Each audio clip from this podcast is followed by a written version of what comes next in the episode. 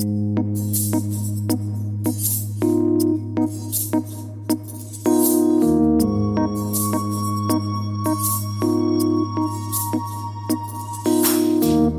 Bonsoir à toutes et à tous et merci d'être présents à cette nouvelle rencontre Borderline coproduite par la mission Agrobiosciences INRAE et le Quai des Savoirs. Cette rencontre se déroule en public, ici, en plein cœur de l'exposition Feu Méga Feu, et aussi en streaming sur YouTube. Alors si vous nous suivez depuis chez vous, n'hésitez pas à commenter, à poser des questions sur le chat. Nous les prendrons pendant le débat à l'issue de cette discussion tous les jours et dans tous les domaines, l'expertise scientifique est sollicitée par les pouvoirs publics, également par les médias, pour évaluer des risques, éclairer des choix, appuyer des réglementations. Et plus l'incertitude est grande, plus le risque est méconnu, plus le recours à l'expertise est nécessaire. Mais voilà, depuis de nombreuses années, l'expertise est en crise. Et l'expert lui-même est fréquemment malmené, critiqué, son indépendance remise en cause. Dans les domaines de la santé et de l'environnement qui nous intéressent ce soir, l'évaluation des risques de tels pesticides ou l'effet de tels médicaments peuvent donner lieu à des passes d'armes entre différentes agences, à des accusations de conflit d'intérêts ou d'avis rendus sous influence de tels lobbies. La séquence Covid n'a pas arrangé les choses, avec une inflation d'experts ou se présentant comme tels sur les plateaux télévisés, donnant lieu à une belle cacophonie. Bref, l'expertise ne ferait plus ses preuves. Alors, est-ce vraiment le cas? Quelles sont ses limites? Que peut-on vraiment en attendre? Comment améliorer son processus? Voilà quelques-unes des questions qu'on vous propose d'aborder ensemble ce soir avec nos quatre invités. Euh, à ma gauche, Jean-Pierre Cravedi, vous êtes toxicologue, président du conseil scientifique de Aprifel. Aprifel, c'est l'agence pour la recherche et l'information sur les fruits et légumes. Bonsoir Jean-Pierre. Dans le micro, c'est mieux. Bonsoir. Merci Jean-Pierre. Je vais lui faire. Euh, à, côté de vous, à votre gauche, Pierre-Benoît Joly, vous êtes socio-économiste, président du centre INRAE Occitanie Toulouse. Je rappelle que INRAE, c'est donc l'Institut national pour la recherche pour l'agriculture, l'alimentation et l'environnement. Bonsoir Pierre-Benoît. Bonsoir Laurent. Didier Pourquerie nous rejoint à distance. Alors, euh, Didier Pourquerie, vous êtes journaliste, président de The Conversation France et de Cap Science, qui est un centre de culture scientifique qui est basé à, Bordeaux. Bonsoir Didier. Bonsoir. Et Bruno Spire, enfin, médecin épidémiologiste, vous êtes directeur de recherche à l'INSERM, ancien président de AID, euh, l'association française de lutte contre le VIH et les hépatites virales. Bonsoir Bruno. Bonsoir Laurent. Et au micro, Laurent Chequano et Valérie Péan.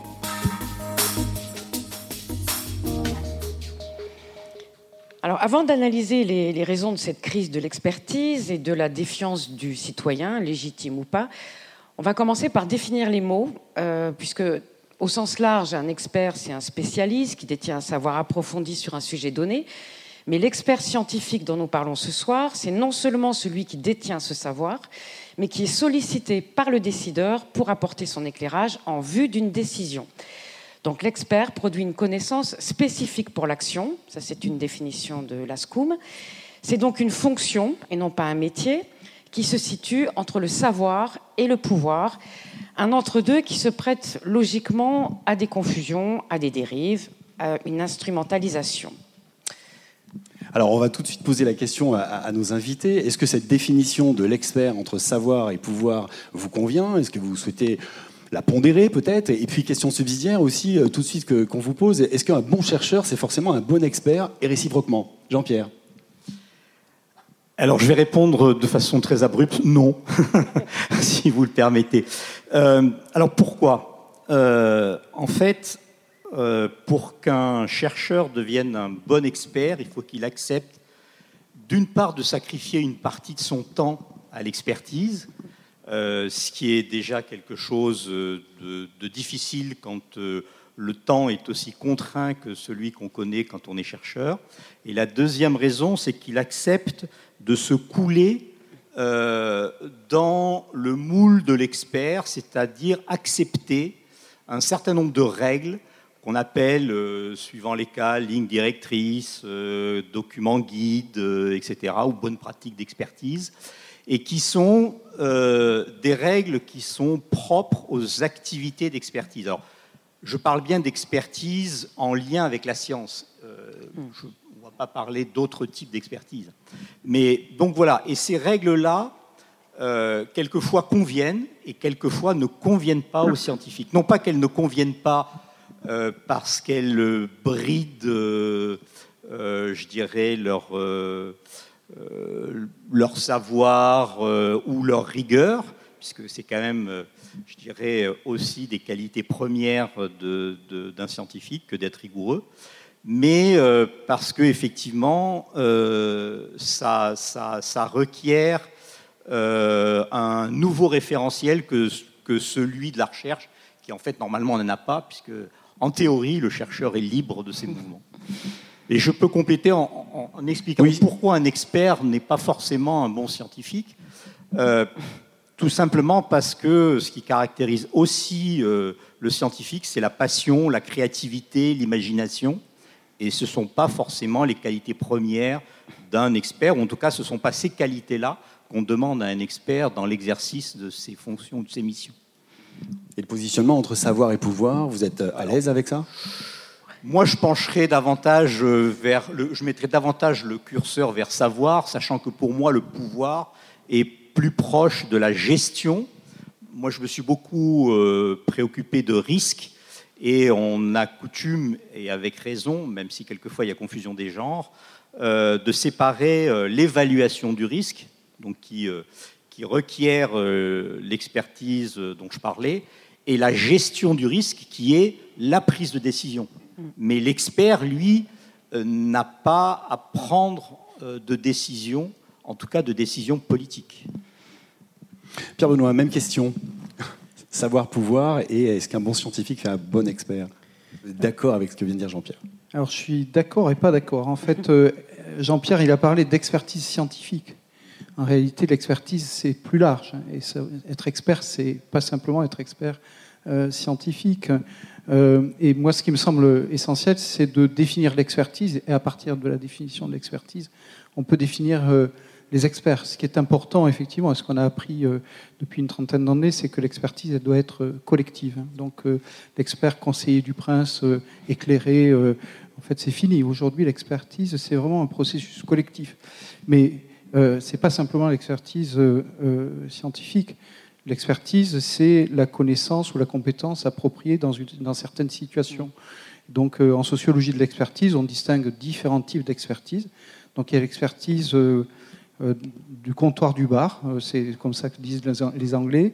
donc, c'est l'expertise de tous les jours, en fait, l'expertise de monsieur, madame, tout le monde, le consommateur, etc. On est tous experts à ce niveau-là. Oui, oui, oui. il y a, je ne dis pas combien d'années j'avais, j'avais fait un papier sur l'expertise des profanes. C'était un peu provocateur, mais pour dire que les profanes euh, ont aussi une, une expertise. Il y a l'expertise des professionnels. En fait, les professionnels, si on discute tout à l'heure de certains cas sur les, sur les pesticides, les alertes, elles sont venues des professionnels, des apiculteurs, en fait, qui ont, des connaissances. Voilà. Et puis, il y a une expertise qui est proprement scientifique, c'est celle dont a parlé euh, Jean-Pierre. Et donc, une des questions dans l'organisation de l'expertise, c'est comment faire euh, interagir ces différents types de, de savoir, parce que dans de nombreuses circonstances, en fait, il est essentiel de pouvoir effectivement bénéficier de ces différents types d'expertise. Bruno, même, même question? Moi, je rejoins euh, l'idée que l'expertise, c'est quelque chose de collectif et que c'est pluriel. Et il faut arrêter de parler de, d'experts au singulier. Parce que Léonard de Vinci, c'est terminé, ça fait déjà longtemps. Euh, donc, on travaille tous de façon multidisciplinaire, collective, pour pouvoir générer euh, du savoir.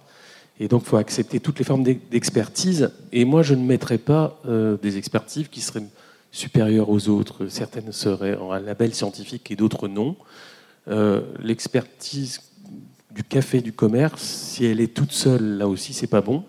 Si elle est organisée euh, en collectif, où, il y a des méthodes scientifiques pour pouvoir faire remonter toutes ces paroles, c'est peut-être du café du commerce, parce que c'est du vécu. moi, je viens du domaine de la santé. On sait très bien que l'expertise des patients, eh ben, c'est les patients qui vivent les maladies, c'est les patients qui vivent les effets indésirables des médicaments, et c'est pas les autres experts. Et donc, ils apportent aussi une expertise euh, qu'il faut, euh, qui doit participer à un processus collectif. Après, pour la deuxième partie, entre euh, savoir et pouvoir. Et pouvoir. Alors, le pouvoir, malheureusement, il est quand même plutôt du côté du politique. Dans le domaine qui est le mien sur le VIH-Sida, on a fait je ne sais combien de rapports d'experts où on dit qu'il faut arrêter d'expulser les étrangers malades parce que ça posera des problèmes de santé publique, parce qu'ils vont se cacher, pas prendre les traitements et encore plus contribuer à la, à la contamination. C'est unanime parmi les experts et pourtant les politiques, elles ne suivent absolument pas les mhm. préconisations d'experts. Et des, des exemples comme ça, j'en ai des dizaines et des dizaines, malheureusement. Allez, on termine notre tour de table avec vous, Didier. Euh, même question, euh, l'expert entre savoir et pouvoir. Et puis, est-ce qu'un bon scientifique, ça fait un, bon expert? Est-ce que vous partagez les, avis, les, premiers avis qui ont été émis? les, je voudrais juste rajouter deux éléments. Juste ajouter, hein, c'est pas pour, euh, c'est de ne pas oublier le, le fait que l'expert intervient aussi dans le débat public. C'est-à-dire qu'en amont de la prise de décision politique ou au moment où il y a du débat public, euh, c'est bien que l'expert euh, intervienne. Et là, on lui demande un certain nombre de, de qualités, euh, de partage, de simplicité, de synthèse, etc., qui, qui sont spécifiques. Et en effet, dans ces cas-là, un, un, un, très bon scientifique ne fait pas forcément un bon expert, mais peut le devenir euh, s'il le souhaite et s'il veut être, être formé à la, au partage du savoir. Donc je voulais juste ajouter ça. L'expertise, c'est vrai que ça sert au pouvoir, mais ça sert aussi au débat. On, en reparlera. Hein, Absolument. Mais je, pense qu'il faut quand même pas, pas totalement occulter ça. Enfin, mhm. évidemment.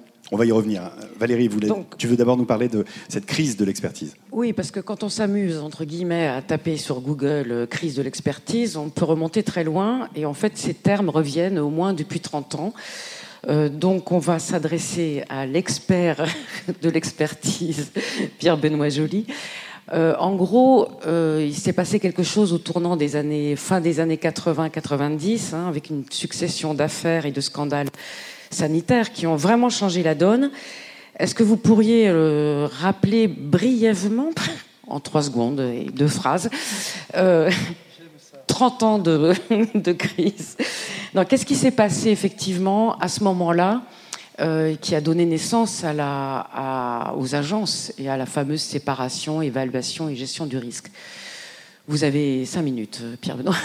Euh, effectivement, les, années 80-90 sont vraiment centrales pour euh, la transformation de, de l'organisation de l'expertise euh, en France et dans le cadre européen. Et c'est, comme souvent, en fait, euh, le fait d'être confronté à, des crises qui remettent en cause effectivement euh, les façons, euh, les façons de faire. Hein. Et donc, ouais, il se trouve, c'est pas pour raconter ma vie, mais que j'ai commencé à travailler sur ces questions au début des années 90. Je suis tombé sur les OGM, sur la vache folle. Bon, voilà, donc certains s'en souviennent ici. Plus le sang contaminé quand même. Oui, alors, euh, mais, mais, mais, donc du coup, alors, bon, et puis euh, il y en a encore d'autres. Euh, voilà. Donc du coup, c'est vraiment une remise en cause au niveau européen. Hein, ça, ça, ça, ça, a éliminé une commission. En Europe, il y a eu différents ministres de l'agriculture qui ont sauté là-dessus. Donc la crise de l'expertise, ça a été aussi une crise politique majeure. Et donc il y a eu des réflexions dans les différents pays pour euh, voilà, se saisir de cela. Donc il y a eu beaucoup de rapports, etc. Et en fait, euh, euh, donc c'est là qu'on crée les agences. Les agences, c'est quoi En fait, c'est constituer, instituer des, autorités indépendantes, alors qu'ils ont une, indépendance limitée, mais quand même une indépendance, et, qui, de façon à détacher l'expertise du pouvoir. Parce que ce qui était euh, la, critique euh, principale qui était faite euh, à l'époque, c'était qu'on avait sacrifié la santé publique sur l'autel des intérêts économiques. Donc ça, c'est vraiment la, configuration de la, crise de la, de la vache folle. Et donc, du coup, dans les réflexions, en fait, on a institué un nouveau modèle d'expertise. Alors, sur la vache folle, en fait, le comité Dormant, qui était présidé par Dominique Dormont, a fait beaucoup en fait pour euh, euh, instaurer des nouveaux modes de, de réalisation de l'expertise, une expertise collective, une expertise interdisciplinaire, une expertise qui interprète de façon très pragmatique le principe de précaution, c'est-à-dire qui ne prend pas en compte simplement la question du risque, mais qui prend en compte également euh, l'incertitude. Et donc toute une série d'expériences ont aussi inspiré les, transformations institutionnelle. Et donc, les agences ont organisé cette, cette, cette, expertise avec voilà, euh, une série effectivement d'éléments, mais les plus centraux, c'est euh, le fait que l'expertise, elle doit être euh, compétente. Donc il faut, oui, mais c'est voilà, donc on vérifie que les experts sont vraiment compétents dans le domaine, c'est-à-dire qu'ils ont des publications, ce qui n'était pas toujours le cas. voilà, si, on, dit qu'il faut définir ce principe et le mettre en œuvre, c'est que c'était un problème. Indépendance. Et donc, euh, voilà, dans le Code de la santé publique, maintenant, il y a, on a instauré les déclarations de, liens d'intérêt qui sont vraiment centrales pour l'organisation de l'expertise. Et puis ensuite, l'expertise, elle doit être contradictoire, c'est-à-dire, euh, ce n'est pas tous les experts qui racontent la même chose, mais, et, ça veut dire que c'est interdisciplinaire, mais aussi différentes positions par rapport à l'objet, et puis la transparence. Voilà. Et l'expertise, elle est réalisée comme ça. Alors, euh, je ne veux pas voilà, tenir le micro trop longtemps, mais le paradoxe, c'est que euh, ça n'a pas résolu la, crise de l'expertise. Alors là, on va y revenir, mais l'agence dont on va beaucoup parler ce soir, je pense que c'est l'ANSES, hein, l'Agence nationale de sécurité. Euh, sécurité sanitaire euh, et alimentation, et environnement et travail. Voilà. Et puis on parlera peut-être de l'EFSA aussi, qui est le pendant européen. Euh, pour lequel euh, Jean-Pierre Cravedi, vous avez également été expert. On peut s'interroger aussi sur. Là, on parle du passé, j'allais dire. Hein. Vous nous expliquez euh, la création de ces agences. Euh, on est en 2023. Ça fait, allez, 30, 40 ans que ces agences, 30 ans que ces agences existent. Comment ça se fait qu'aujourd'hui, on a encore ce sentiment de légitime défiance, hein, pour euh, réutiliser cette expression, vis-à-vis des experts? On a eu une crise sanitaire récente hein, avec le, le Covid-19, évidemment, qui a encore une fois, je dirais, allumé le feu, puisque on est au cœur de cette exposition, autour de l'expertise. Comment on explique ça Jean-Pierre Cravelli. Euh, Peut-être juste un mot pour te compléter, te couper la parole. Moi, je t'en prie. Euh, un point à signaler quand même qui est important. Quand on parle de défiance, euh, il faut peut-être arrêter de parler de défiance des citoyens envers la science. Parce qu'il y a un taux de confiance envers la science et les scientifiques autour de 75%, même si ça se tasse un peu. En revanche, effectivement, dès qu'on aborde l'expertise en particulier sur les pesticides, on y reviendra tout à l'heure, là effectivement euh, la, défiance euh, explose. Et voilà, c'était juste pour... Euh, tu peux reprendre ton fil. voilà. Donc ma question, Jean-Pierre Cravedi, qu'est-ce qui explique d'après vous qu'il y a toujours cette défiance vis-à-vis des, des, experts et que finalement cette crise, depuis 30 ans, se prolonge? Alors, Enfin, je ne sais pas si euh, on peut parler vraiment de défiance vis-à-vis des experts ou défiance d'un système dans lequel euh, le, je dirais, le citoyen n'est pas forcément informé des règles euh, qui organisent cette expertise. et en particulier, le, alors il y a d'une part ce cette méconnaissance et, la difficulté aussi, enfin certains sujets sont extrêmement complexes et, euh, les simplifier euh, euh, outre mesure nuit aussi au final à la confiance qu'on peut avoir en tel ou tel expert ou telle ou telle personne qui s'exprime. Si on reprend la crise du Covid, il y a eu, je dirais, davantage d'experts sur les plateaux de télévision ou les antennes de radio que d'experts au sein de comités d'expertise à proprement parler. Donc là, il y a probablement aussi, euh, je dirais, euh, euh, un rôle des médias qui, peut s'expliquer par le fait que les crises mettent toujours à l'épreuve l'expertise. avoir, je dirais, enfin, l'organisation de l'expertise en temps normal, si j'ose dire, ne pose pas de problème majeur. C'est dès lors qu'une crise apparaît que les questions se posent et, le, je dirais le citoyen n'accepte pas qu'il puisse y avoir une incertitude ou en tout cas euh, la, comprend assez mal cette incertitude. Et, pour lui, il assimile souvent l'incertitude euh, à euh, en fait on sait mais on ne veut pas le dire. Et, On nous cache quelque chose. Voilà. Et, et comme on ne prend pas suffisamment de temps d'expliquer, parce que euh, qu'il s'agisse de la vache folle euh, dans les temps plus anciens ou euh, qu'il s'agisse de la Covid plus récemment, au moment où les crises sont apparues, l'incertitude était extrême, c'est-à-dire qu'on ne savait pas où on allait. Euh, et, toutes les projections, alors à partir du moment où on ne sait pas, ça laisse la porte ouverte à euh, beaucoup d'interprétations, de fantasmes euh, ou d'alarmisme. Donc voilà. Et on, je pense que ça a beaucoup joué. Mais après, on rentrera probablement un peu plus dans les détails justement par rapport aux pesticides, où là, c'est pas tout à fait la même chose. En fait. On va y revenir sur les pesticides. Alors justement, avant de parler des pesticides, on a un homme de presse avec nous, Didier. Pourquerie. Euh, on parle des médias, du rôle des médias dans cette crise de l'expertise, ou en tous les cas cette mise en tension hein, de l'expertise quand survient une crise sanitaire ou environnementale. Euh, d'après vous, et, vous qui êtes, je dirais, en responsabilité hein, euh, à travers The Conversation, comment vous voyez ce rôle des médias et qu'est-ce que vous faites à votre niveau pour essayer de justement ne pas ajouter de l'huile sur le feu et essayer de réussir à faire passer des messages de compréhension, de pédagogie. Est-ce que c'est ça le rôle de The Conversation Est-ce que c'est ça la mission que vous portez euh, en tant que président de ce média? Oui, président et, fondateur en, France en tout cas. Euh, ce qui m'intéresse dans The Conversation, qui nous a intéressés depuis le début, c'est-à-dire depuis sa fondation en 2010 en Australie, c'est de donner la parole à des scientifiques sur des sujets d'actualité. De leur donner la parole de manière longue, et de manière grand public. Donc en les aidant avec des, journalistes qui les aidaient à écrire des papiers, ou faire des podcasts, ou faire des vidéos, etc. Enfin, surtout des articles. Des articles longs.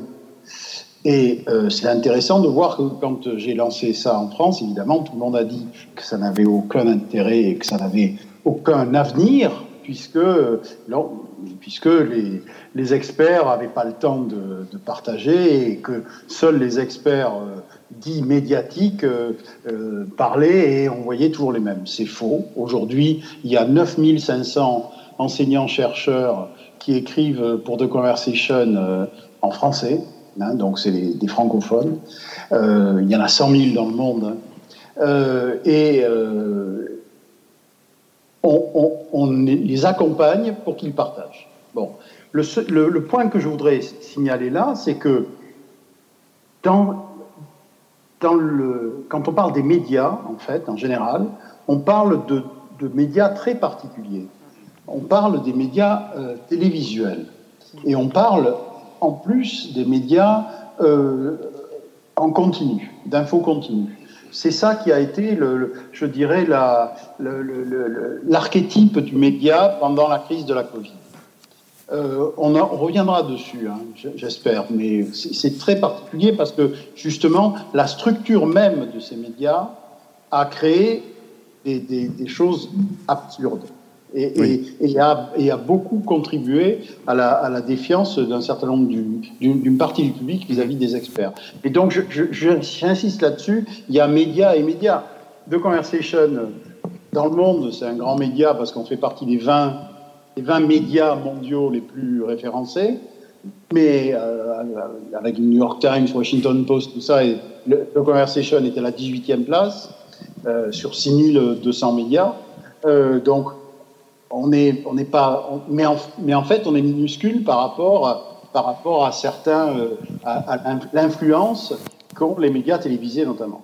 Et, votre analyse par rapport au rôle des médias, alors au-delà de The Conversation, votre analyse au, niveau des médias numériques notamment, puisque euh, de nombreux euh, observateurs, chercheurs, on a une contribution là euh, dans la préparation de, cette rencontre hein, de, de, Romain Badoir, qui est maître de conf en sciences infocom à, Paris Panthéon Assas, qui insiste en fait sur ce, tournant compris les médias à travers Internet. Et la, la parole de l'expert, hein, la parole scientifique qui a été bousculée, qui a été perturbée, étant donné qu'il y a énormément de paroles qui se retrouvent un peu au même niveau. Donc on est face à une sorte de relativisme général euh, au niveau euh, médiatique, où la parole d'un youtubeur va finalement être prise peut-être même plus au sérieux que euh, la parole d'un expert sur, sur un plateau télé.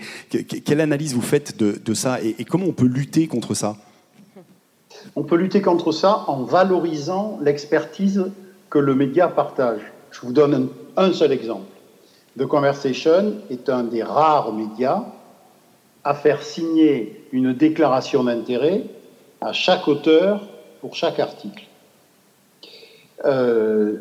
et donc, ça valorise, ça participe à la valorisation de l'auteur.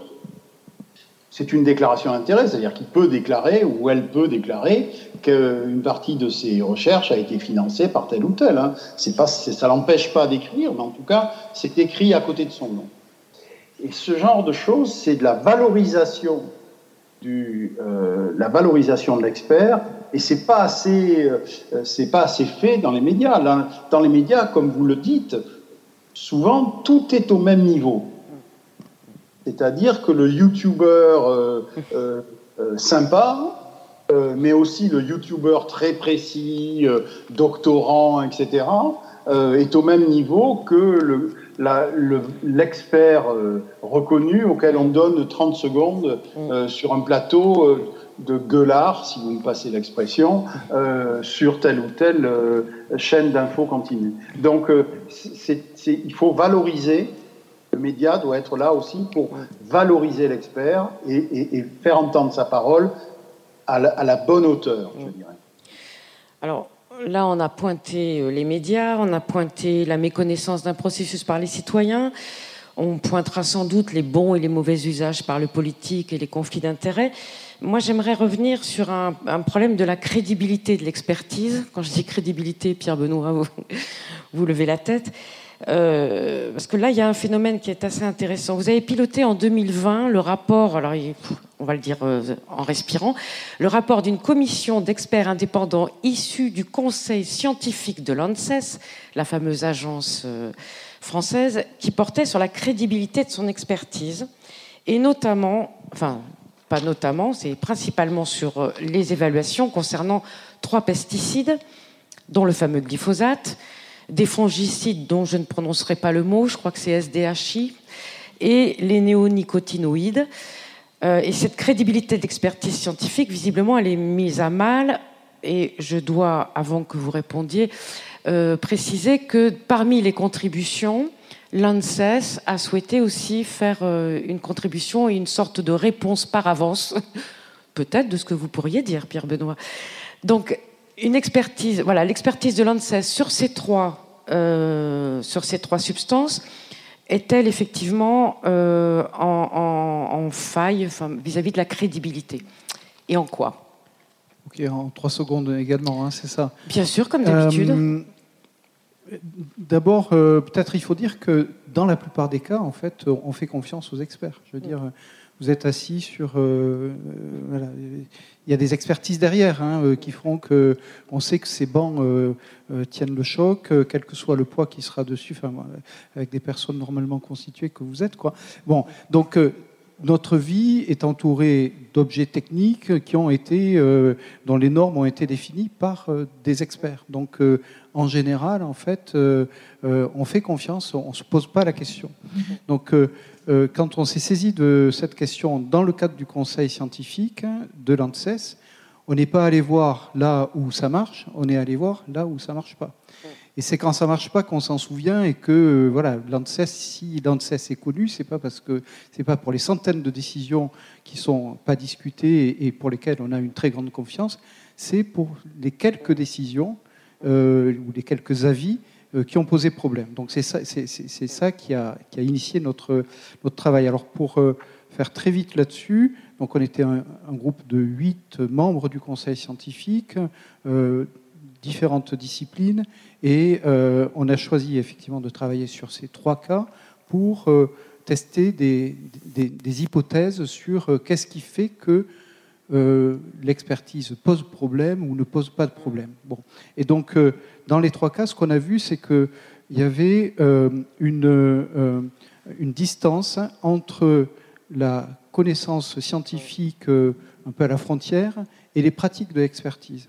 Un écart entre le, front des connaissances. et, et, Jean-Pierre disait, ben, en fait, un bon expert, c'est quelqu'un qui connaît les lignes directrices. Mm. Et les lignes directrices, effectivement, c'est quelque chose qui est essentiel euh, pour euh, stabiliser l'expertise, pour que les pétitionnaires, donc les entreprises qui mm. se soumettent euh, à une expertise pour renouveler un produit, pour autoriser un produit, ben, qu'ils sachent quelles sont les règles auxquelles ils sont, ils sont soumises. Et en fait, ces règles, parfois, elles sont en décalage avec les connaissances scientifiques qui avancent. Et donc dans ce cas-là, effectivement, il y a des controverses pour de bonnes raisons entre les scientifiques qui sont amplifiées par des groupes qui s'investissent, des, des, parties prenantes qui sont reprises par les médias, etc. Et donc c'est une source vraiment. Et sur les trois cas, voilà. Alors c'est que trois cas, hein, évidemment. C'est pas un échantillon représentatif, mais en tout cas, c'est quelque chose qu'on retrouve. La seconde raison, c'est le fait que euh, quand il y a des enjeux économiques très importants, euh, le fait que l'expertise scientifique puisse euh, remettre en cause ses intérêts, on n'y croit pas vraiment. Voilà. Donc, du coup, penser que l'expertise sur le glyphosate conduise à l'interdiction du, glyphosate en Europe, il y a beaucoup de doutes autour, autour de cela. Voilà. La troisième question, le troisième euh, élément, c'est que l'expertise euh, donne une réponse, mais ce n'est pas, pas toujours la, question qu'on se pose. Euh, par exemple, les pesticides ben, en fait, contribuent à l'effondrement de la biodiversité, mais comme on fait dans l'expertise du cas par cas, en fait, ben, on est tombé sur les néonicotinoïdes avec des impacts sur les pollinisateurs, mais en fait, cet effet global au niveau systémique, en fait, échappe à l'expertise au cas par cas. Je voudrais juste rebondir sur ce que disait euh, Jean-Pierre sur euh, la question de l'expertise, en fait, de l'incertitude.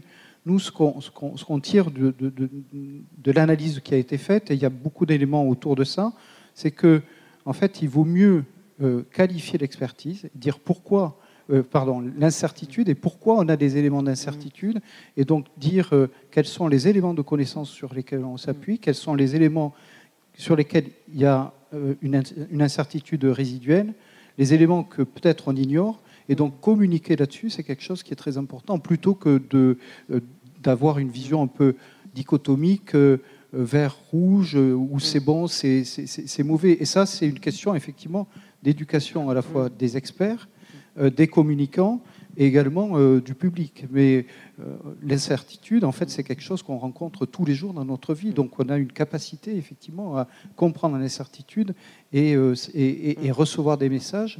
Mais évidemment, il faut qu'ils soient donnés d'une bonne façon. Bruno, euh, bon, vous allez, on va beaucoup vous, vous, solliciter dans la deuxième partie de, de, cette émission, mais vous avez peut-être euh, des choses à compléter. Est-ce que sur euh, l'expérience des médias, l'expérience de la crédibilité scientifique, le rapport au pouvoir, vous l'avez évoqué tout à l'heure C'est surtout une histoire de posture, je pense. C'est-à-dire que moi, ce qui, ce que, ce que m'évoque tout ce que j'entends, et c'est un peu je me mets aussi à la place des personnes. Et moi, j'ai été élevé dans la culture VIH-Sida avec le slogan Rien pour nous sans nous. Et l'expertise, jusqu'à mm. la façon dont elle est construite, mm. c'est tout pour nous sans nous. C'est tout l'inverse. Et c'est un peu ça qui peut poser. Alors, pour les 95%, de savoir si, comment on va faire la chaise en mm. question, effectivement, les gens s'en fichent un peu. Euh, mais pour des sujets qui préoccupent les citoyens, dans lesquels ils sont euh, eux-mêmes concernés, euh, de ne pas faire de place est quand même, à mon avis, la source du premier problème. Et qu'il y a une expertise de vécu qu'ont les personnes, quels que soient les domaines, et qui peut être utile aux experts qui font pour eux. Et ce sont des savoirs qui doivent être complémentaires et il serait peut-être temps que l'expertise de façon générale s'ouvre aux citoyens plutôt que de pleurer sur le fait que bah, les citoyens nous font plus confiance. Bah, forcément, les citoyens veulent participer. C'est une demande de participation et qui est parfois euh, dénigrée, même souvent dénigrée, et qui génère du coup de temps en temps des gourous, comme on a vu dans la crise du Covid. Merci. On, verra euh, dans cette deuxième partie effectivement des solutions. Euh, assez simple, enfin assez simple, de bon sens, on va dire. Euh, Jean-Pierre, il y, a aussi quelque chose dans l'expertise que, que, vous avez un petit peu, Pierre Benoît, évoqué, c'est que finalement, une expertise répond à une demande telle qu'elle est formulée. Ça, c'est important aussi. Et, vous avez été expert à la fois donc pour l'ANSES, on l'a dit, donc au niveau national, pour l'EFSA au niveau européen.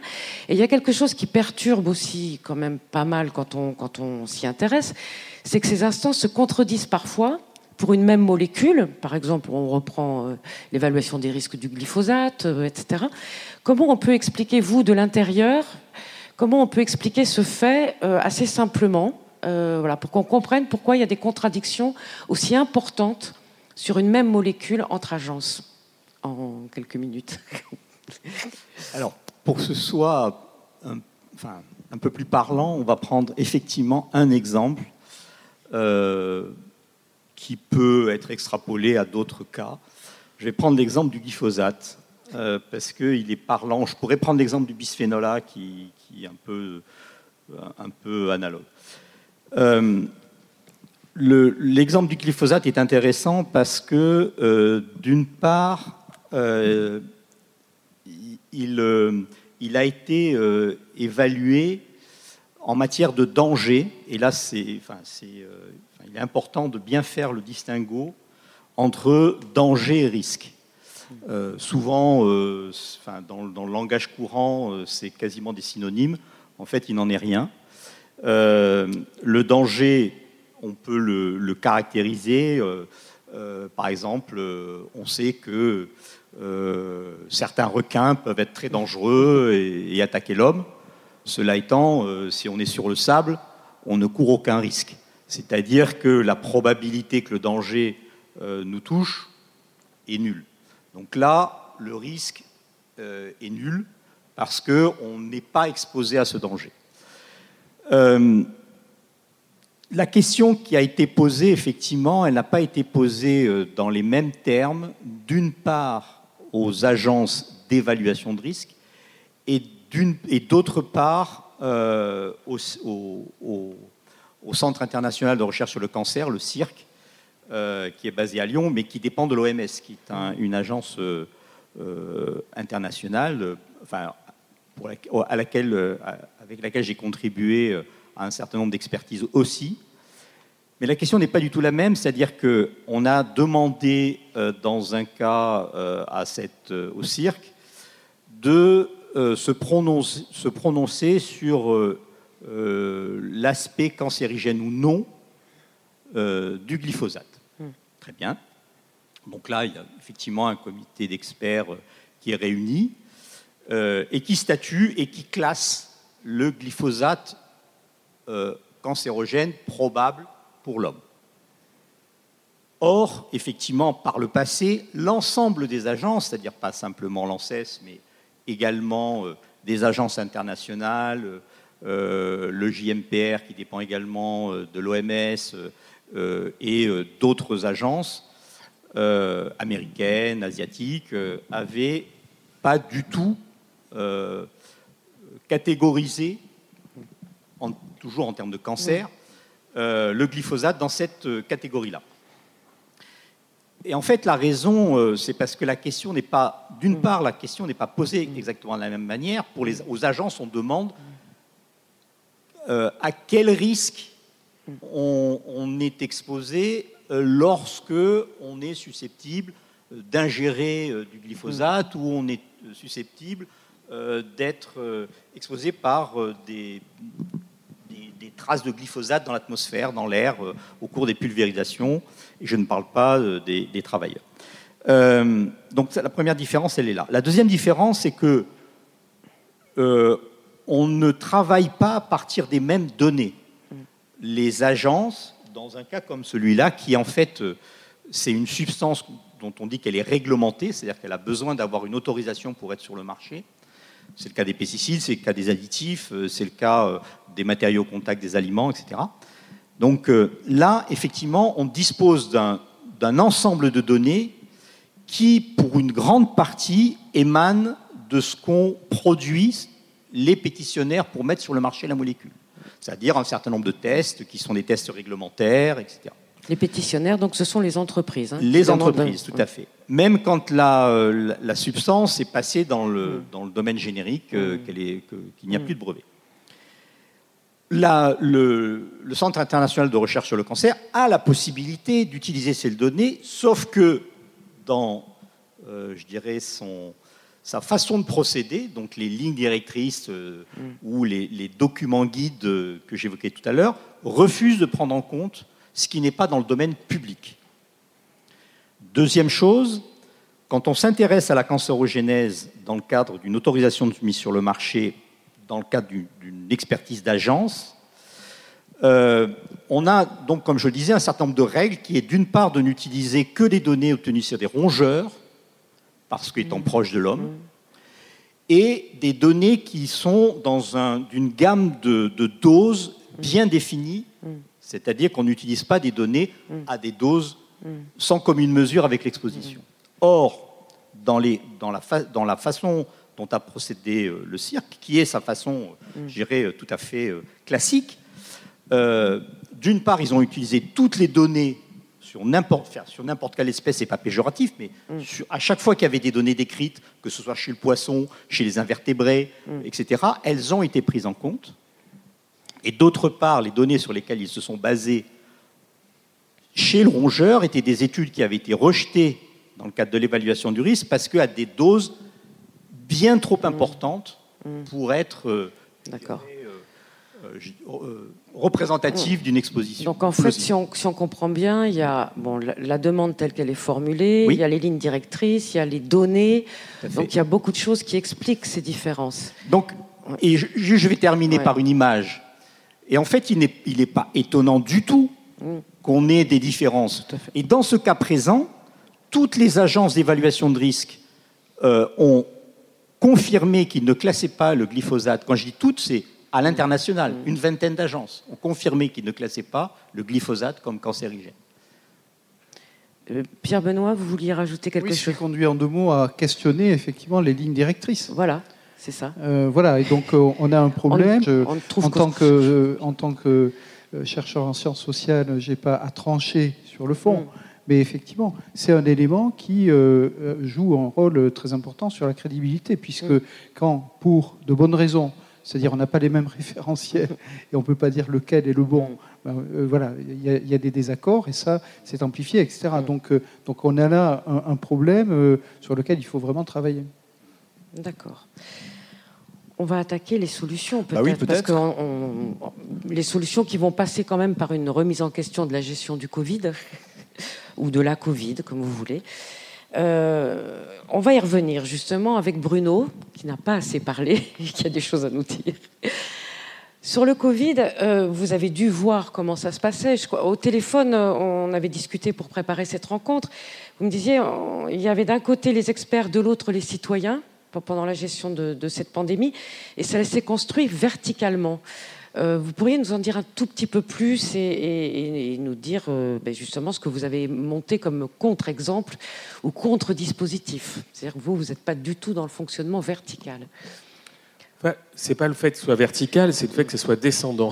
Oui. qui était pro- le problème. en plus, oui. Ça dépend. Oui, de- oui, si- ça, ça- ça aurait pu être remontant, ça ne l'a pas été. Ça marche dans les deux sens, le vertical. Et Exact. effectivement, moi, avec, euh, en tant que chercheur et en tant que militant de l'association AIDS, j'ai bien évidemment connu le VIH, la crise du VIH, où là, les politiques, ils ne voulaient même pas prononcer le mot parce que ça, ça leur brûlait les lèvres, ils ne voulaient même pas en entendre parler.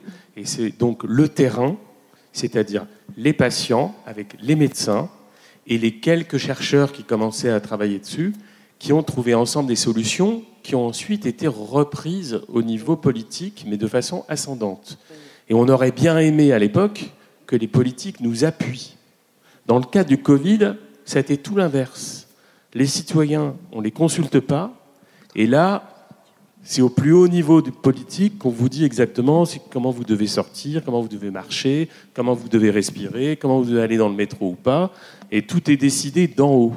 Et donc peut-être qu'il faut trouver un juste milieu en termes de posture euh, du politique, qui doit être là plutôt pour soutenir les gens qui cherchent des solutions, notamment en leur donnant des moyens pour pouvoir travailler, et non pas pour décider à la place des gens.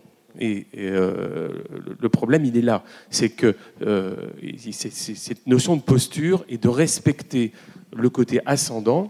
Mais quand on parle du, du côté ascendant, c'est- aussi un côté. C'est pas les citoyens chacun dans son coin, et c'est justement pas les citoyens dans le café du commerce. On, est bien d'accord. C'est des citoyens regroupés dans une intelligence collective que peut être une association, un syndicat, bref, un corps intermédiaire. Et c'est ça qui est important. Et en ce moment, c'est pas trop à la mode les corps intermédiaires du point de vue du politique.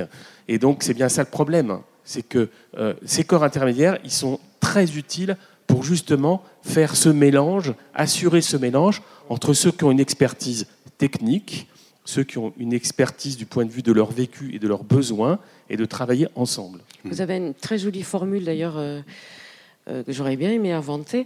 Vous avez dit que vous n'étiez plus virologue, mais vivrologue. J'ai trouvé ça très joli. Oui, c'est comme ça. En fait, de façon provocante, nous, les, militants de l'association Aide, on s'est même autoproclamé dans un premier temps rianologue pour, pour dire en gros, euh, vous me cassez, euh, pour dire poliment, voilà, les pieds, avec toutes vos disciplines, et nous, on n'aurait rien à dire parce qu'on n'est que les patients ou que les personnes exposées et qu'on n'aurait pas notre, la voix au chapitre. Et en fait, pourquoi on est légitime? Pourquoi il y a une légitimité? Parce qu'on est soit exposé au virus, soit exposé à la maladie, qu'on vit ça euh, dans notre propre chair et qu'on a des choses à apporter qui seront utiles d'un point de vue collectif. Pas chacun pour soi, pour son propre cas, en disant moi, c'est justement l'intérêt des corps intermédiaires, c'est de faire passer du moi au nous en, confrontant des expériences différentes. Est-ce qu'il n'y avait pas non plus, euh, dans le cadre de, la Covid, euh, une problématique liée euh, à la temporalité, c'est-à-dire à l'urgence de la situation, à la rapidité avec laquelle la population, enfin tout le monde, espérait des solutions, espérait des réponses Ça rejoint la, la question aussi sur l'appropriation de l'incertitude, parce que dès qu'on discute avec des scientifiques, effectivement, on nous dit c'est l'incertitude. Mais quand on discute avec des gens dans la société et quand on est confronté à ces situations, on a du mal à comprendre l'incertitude et on attend des scientifiques qui nous apportent des réponses et surtout de comités d'experts. Donc est-ce qu'il n'y a pas un problème avec la, durée? C'est-à-dire quand on a le temps, on peut faire du participatif, mais quand on n'a pas le temps, on veut tout de suite des solutions. J'en perds mes feuilles. Oui, Laurent, je suis complètement d'accord. C'est-à-dire que si ça avait duré effectivement trois mois, euh, ça pouvait tout à fait se comprendre. Le problème, c'est qu'on a bien vu que ça a duré beaucoup plus longtemps et que dans un premier temps, d'ailleurs, euh, les associations étaient plutôt calmes et silencieuses en disant bon, ça va être rapide, et puis on n'est peut-être pas, on va peut-être pas s'y mettre. De toute façon, dans trois mois, c'est fini. Et à partir du moment où on a vu que ça allait durer, on a vu d'ailleurs les populations du VIH, qui étaient souvent les, celles qui sont exclues de tout, étaient aussi exclues euh, de la prévention Covid et tout ça. Et donc là, on a, bien vu qu'il fallait euh, fallait remettre du participatif et que ce participatif, il y a une vraie volonté politique de ne pas l'entendre. Pierre Benoît, vous vouliez réagir Oui, oui, juste, euh, en fait, euh, il y avait quand même dans, le conseil présidé par Delfrécy un collègue sociologue, une collègue anthropologue. Donc, du coup, on était prêt à perdre du temps à discuter avec des, des, collègues qui ont l'habitude de complexifier les sujets. Et, donc, euh, il me semble que c'était assez facile, effectivement, et je, rejoins le, point sur les corps intermédiaires. Un des problèmes de, la Covid, c'est la comorbidité. Bon, on a, des, on a des associations de diabétiques, etc. Donc, il y a des, voilà, donc ils demandaient. Et le paradoxe, c'est quand même que Delfrécy, il a connu tout ça. Il a, a connu effectivement l'époque SIDA. Il ça a été un, acteur de l'ouverture en ce temps-là. Mais en fait, il n'a pas pu le faire euh, avec le comité qui présidait. Il n'a pas c'est pas qu'il n'a pas voulu. Hein, il n'a pas pu, parce qu'on n'a pas voulu qu'il puisse. Mhm. Mais alors du coup, comment ça se passe aussi au niveau des organismes de recherche? Je pense à l'INSERM par exemple, puisque maintenant ce, recul qu'on a sur euh, historique sur euh, la, participation euh, des patients dans l'élaboration des traitements et donc cette prise en compte hein, de l'expertise citoyenne, est-ce qu'aujourd'hui par exemple à l'INSERM c'est quelque chose qui est institué? Est-ce que c'est quelque chose qui est obligatoire d'une certaine manière, je dirais, pour toutes les nouvelles recherches? Non, c'est pas obligatoire et je ne pense pas qu'il faut faut que ça soit obligatoire. Il faut l'inciter. Et... Il faut l'inciter. Euh, et il y a de plus en plus de. L'INSERM a une vraie volonté de vouloir euh, stimuler la recherche la plus participative. Et quand on dit participative, c'est vraiment dans le sens co-construction, de co-construire des projets de recherche avec des associations de, malades sur différentes pathologies. Il y a une vraie volonté de cela.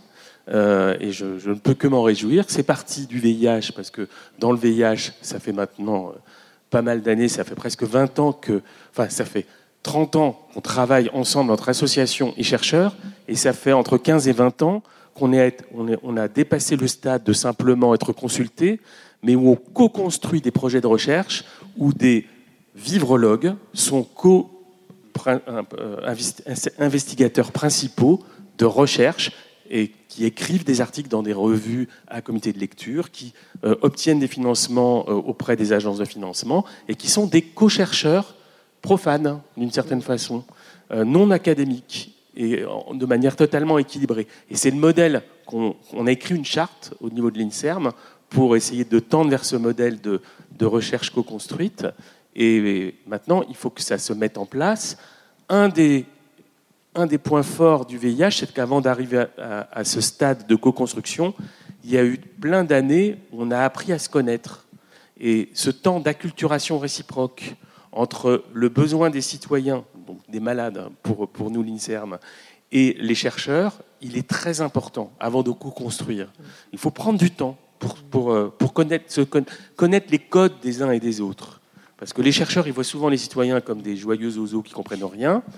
Et puis les citoyens, ils voient les chercheurs comme euh, des vieillards avec des grandes barbes, euh, des blouses blanches et des microscopes.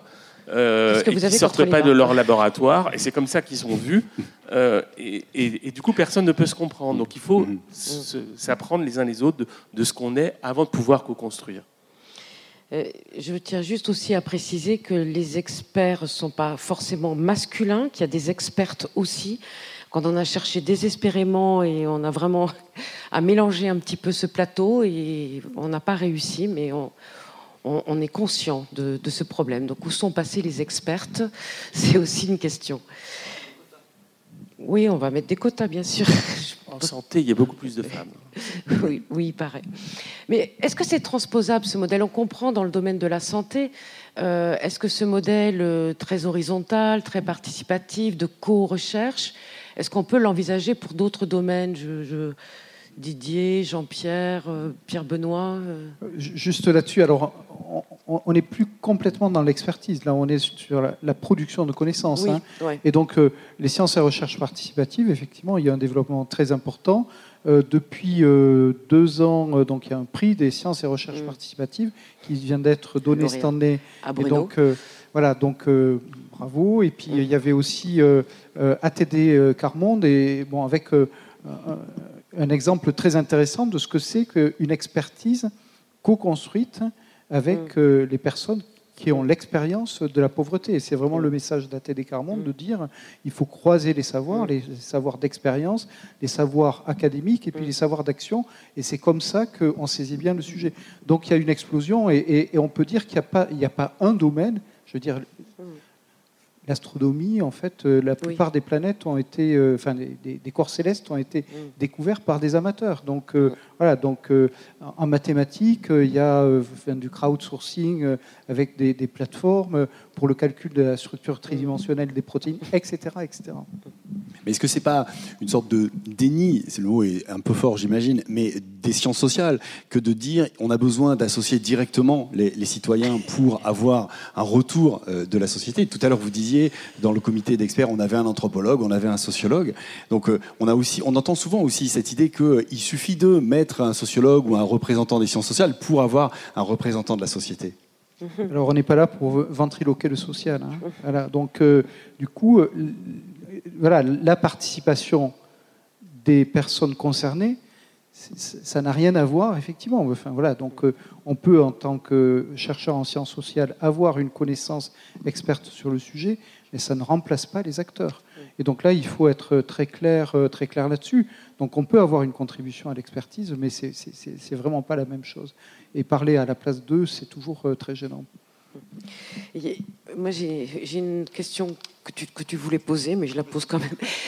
Est-ce que, bon, on, se doute que ce, type de processus euh, permet d'avoir moins de points aveugles, moins d'impensés est-ce que pour autant, euh, il permet de pallier le phénomène don't look up Vous savez, ce, phénomène où l'expertise n'est pas entendue par le politique euh, et la catastrophe arrive. Euh, est-ce que voilà, est-ce que ça permet une meilleure appropriation des alertes par le politique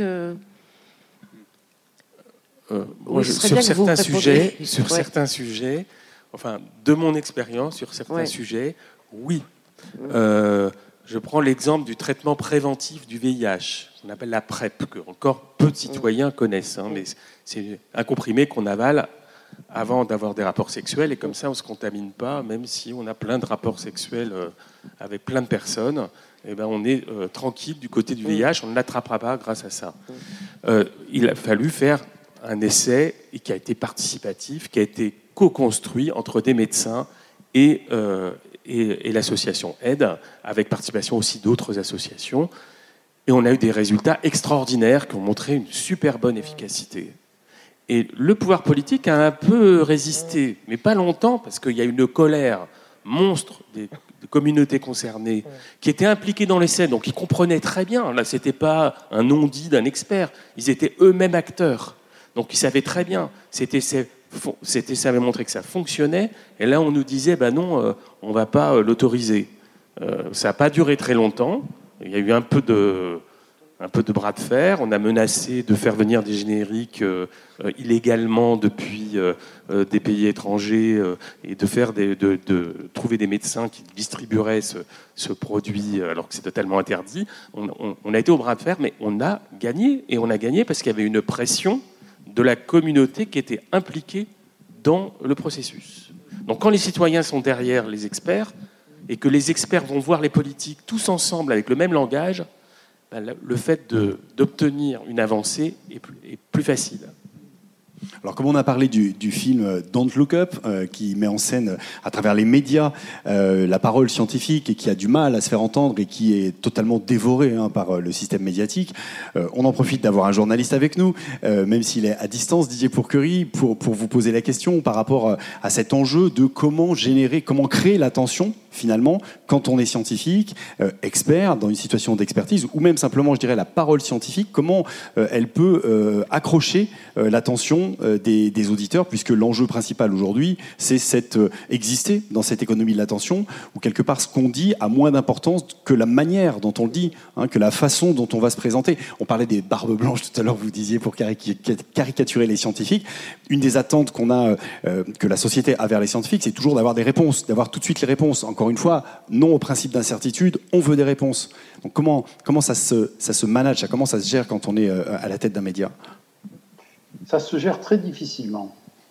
Parce que, euh, je vais parler sans langue de bois, parce qu'il y a certains sujets sur lesquels euh, les, les, experts, par exemple du GIEC, tiennent des discours très construits, très raisonnables, très efficaces, etc et je ne sais pas pourquoi ils ne sont pas entendus.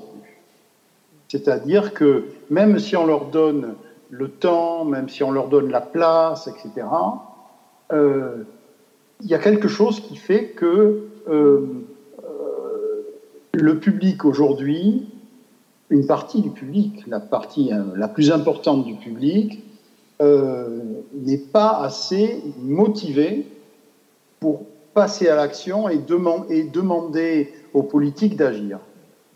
Et, c'est comme si on, donnait beaucoup d'expertise au public, par exemple, sur le réchauffement, la biodiversité, etc.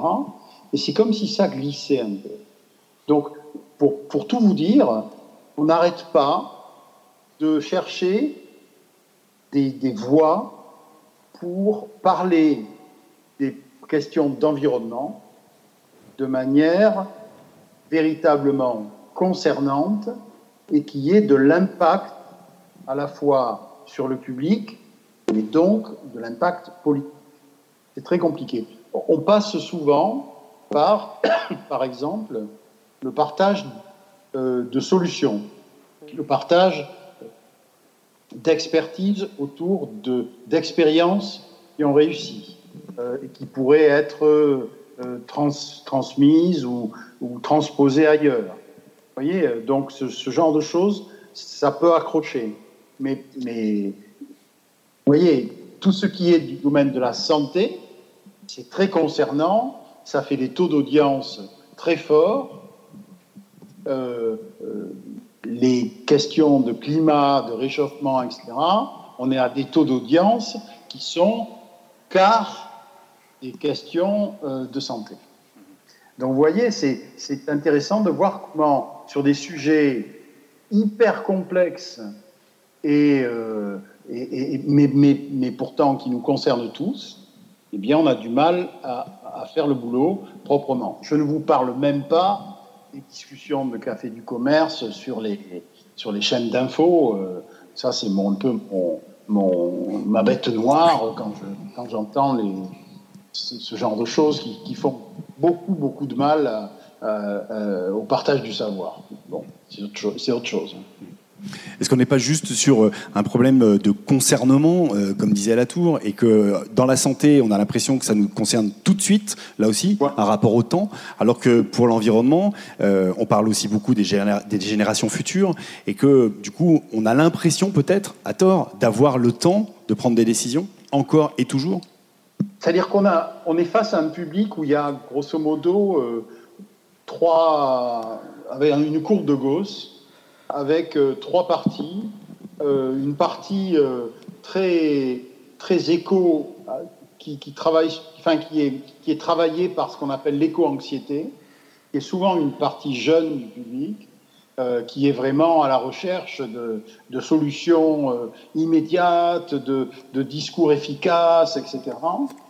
on est tout à fait à l'autre bout sur euh, les, les, quelques climato-sceptiques qui restent encore, mais il y en a, quand même pas mal, euh, et, euh, ceux qui sont un peu dans le même état d'esprit, qui sont ce que j'appellerais les, solutionnistes, c'est-à-dire n'ayons pas peur des problèmes climatiques, les ingénieurs trouveront toujours des solutions. Et puis au milieu, on a le public sur lequel qui a du mal à accrocher à tel et tel sujet. Euh, même si on, le met, on les met en face de, gens qui ont du, euh, voilà, qui sont très très très reconnus.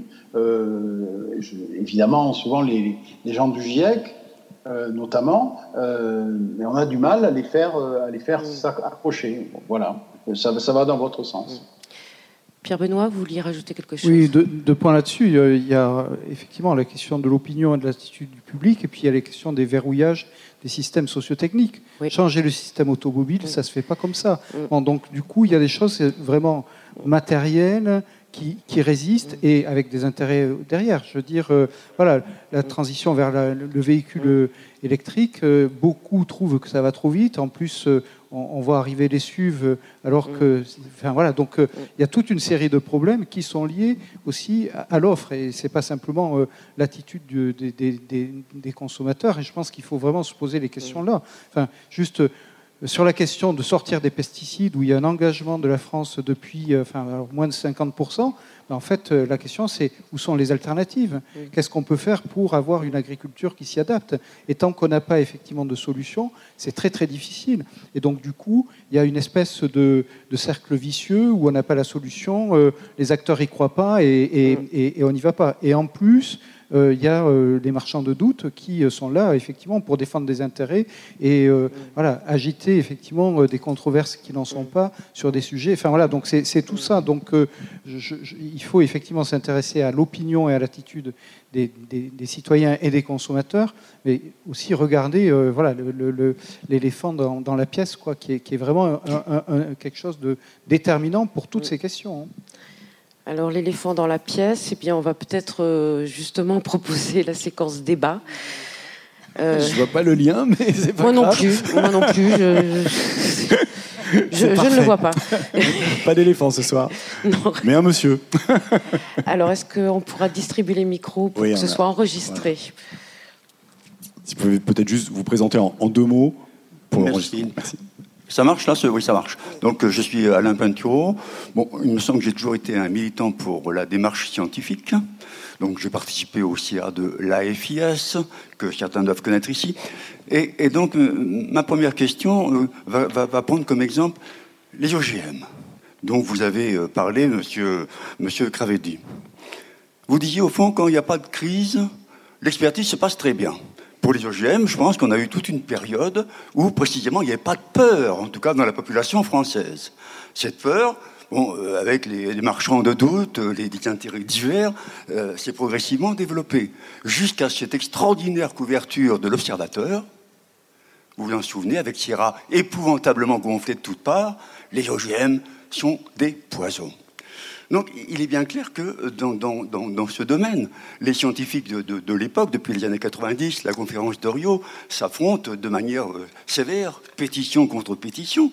Donc le fait d'être un scientifique euh, n'empêche pas d'avoir aussi des options idéologiques, qui s'expriment effectivement euh, très fréquemment dans, des débats difficiles à trancher, parce que précisément les disciplines ne sont pas toutes au même niveau et que les compétences non plus.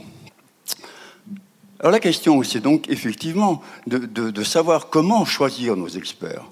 Vous parlez de participation. La participation, on en parle toujours, aussi bien dans les entreprises, aussi bien évidemment dans l'art de gouverner avec le CESE. Est-ce que le CESE est, tout, est évidemment, est, notamment une, une, grande invention démocratique? Donc la participation, les sciences citoyennes, monsieur, je crois qu'il y a une certaine confusion. On peut parler de participation quand on est dans le domaine de l'action, pas dans le domaine, peut-être avez-vous fait la différence, pas dans le domaine de la recherche et de la connaissance. Le chercheur militant est, pour moi, effectivement, une, une, une, une irruption récente dans le domaine, effectivement, de qui décide de ce qui doit être véritablement euh, étudié dans le domaine scientifique. Euh, vous parliez de, j'en termine là-dessus, vous parliez également d'agences indépendantes.